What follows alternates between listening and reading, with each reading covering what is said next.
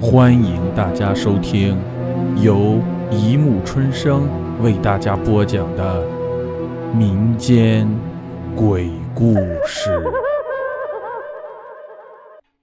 第二百零一集《公路鬼影》。夜深人静，一辆黑色的轿车行驶在高速公路。刚刚下满了雨水的路面，在车辆疾驰飞过时，溅起一丝丝水花。陈继才揉了揉朦胧的双眼，一夜没睡，是无穷的困境席卷他的全身。阿去，揉了揉鼻孔，轻轻地打了一下哈欠，将车台上的一杯咖啡一饮而尽，来使自己保持旺盛的精神力。隐隐约约间，看到前方一袭白影。越来越近，陈继才想刹车，但是已经来不及。砰的一声，白色人影被撞飞出去。陈继才急忙下车，想看看是否有人受伤。寻了半天，却没有发现半条人影的样子。真是老眼昏花了，陈继才骂道：“看来有必要去检查一下眼睛视力。长时间的开车使自己精神恍惚，看来私下里要好好休息。”陈继才继续走进车里，悠闲地开着车，口中唱着普通的民歌。天空刚刚下了雨，空气比往日清新。陈继才现在只想以最快的速度回家去看他那宝贝女儿。女儿刚刚出生两岁多，可爱极了。每次提起女儿，陈继才就感到特别高兴。想到这里。陈继才加快了速度，一踩油门，车子就飞速地前进着。猛然间，前方再次出现白色的人影，陈继才再次刹车不住，撞了上去。一瞬间，血肉横飞，玻璃上全是血水。陈继才惊呆了，这次真的撞到人了，一时间不知道如何是好。反应过来之后，急忙打开车门，四下张望。什么都没有，车面上干干净净，哪有半点血迹的样子？脖子有一丝酸痛，他轻轻地拍打了一下，陈继才知道自己肯定是中邪了，遇到不干净的东西了。想到这里，陈继才赶快走上车子，一个劲儿地踩油门，加快速度赶往家里。陈继才的家在一片村子里。每天，陈继才都开着自己的轿车到不远的县城跑长途，来赚取家庭开支。由于这两年女儿的出生，加大了生活压力，陈继才这几年的工作量加大，经常早出晚归。将车子停到家门口，他急促地敲打着房门：“哎，老婆，老婆，快开门！”妻子揉了揉眼睛，将门打开。看见丈夫满头大汗、一脸惊吓的样子，大为吃惊，问他原因。陈继才一屁股坐在家里的沙发上，将桌子上的茶水一饮而尽，将刚才在路上的事情娓娓道来。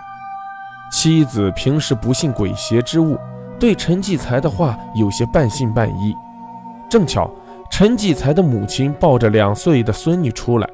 平时比较黏陈继才的女儿突然哭了出来，指着陈继才，眼神中充满惊恐。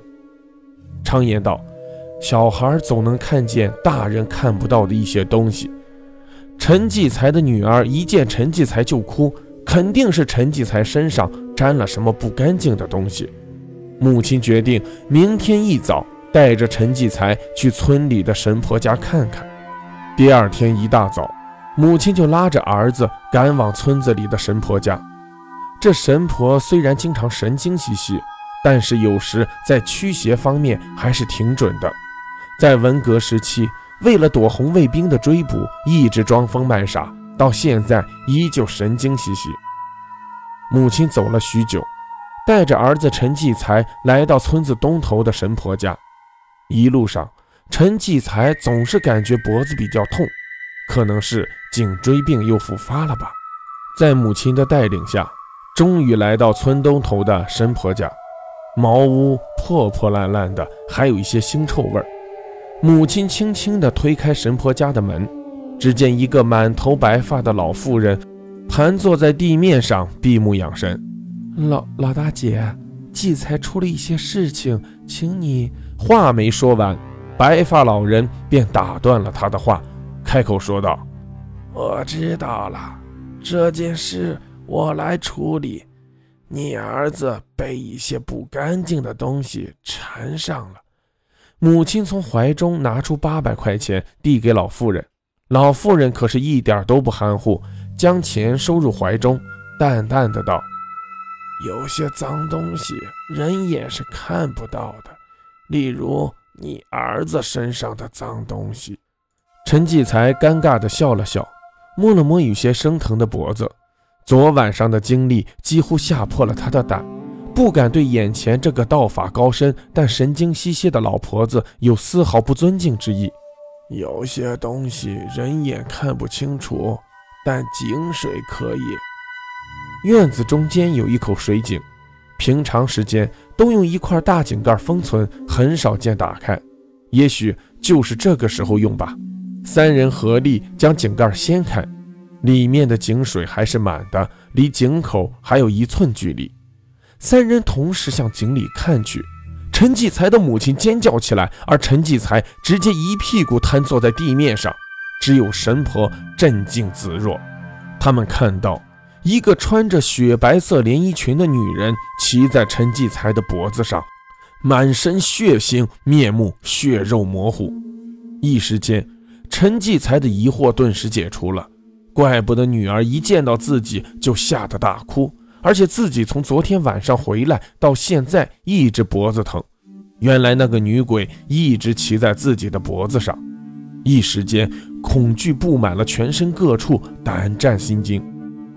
老妇人轻轻叹了一口气，说道：“哎，这女子是可怜之人，三年前被车撞死在马路上，一直没办法投胎。给她烧点纸钱，超度超度他就行了。”三天后，陈继才找了一大帮和尚，在那女鬼以前出车祸的地方做法念经、烧纸拜佛，整整进行了一天一夜。夜晚的时候，有个漂亮的女子进入自己的梦中，说了一句谢谢，然后走了。自那以后，陈继才的脖子再也不痛了。但是他再也不敢夜间开车，将那辆车卖掉，在村子里开了一间超市，生意兴隆。第二天，妻子再一次生下了一个漂亮女孩子，与那梦里的女孩子很像。好了，故事播讲完了，欢迎大家评论、转发、关注，谢谢收听。